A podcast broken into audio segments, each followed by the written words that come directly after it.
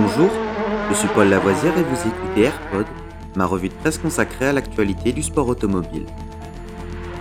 Good afternoon, ladies and gentlemen. This is Billy McCluskey from Palm Springs reporting for Embassy Sports of America. 20 seconds to the start of the 31st Formula race. And I have to spend the afternoon here in California.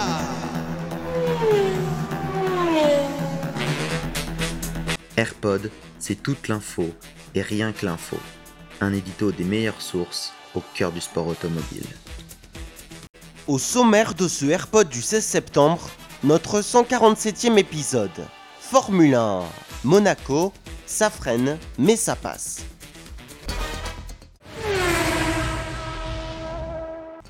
Ces dernières années, les critiques se sont fait entendre contre le circuit, affirmant que les rues de Monte-Carlo sont trop étroites et que les dépassements y sont pratiquement impossibles.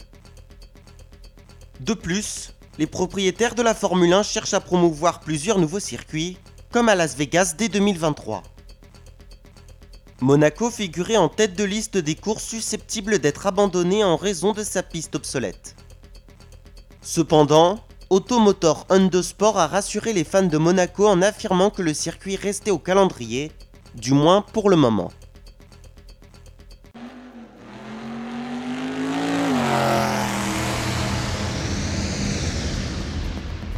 Cet épisode de Rallyfan est fini pour aujourd'hui. Vous pouvez retrouver Rallyfan sur YouTube et sur toutes les applications de téléchargement de podcasts. N'hésitez pas à vous abonner.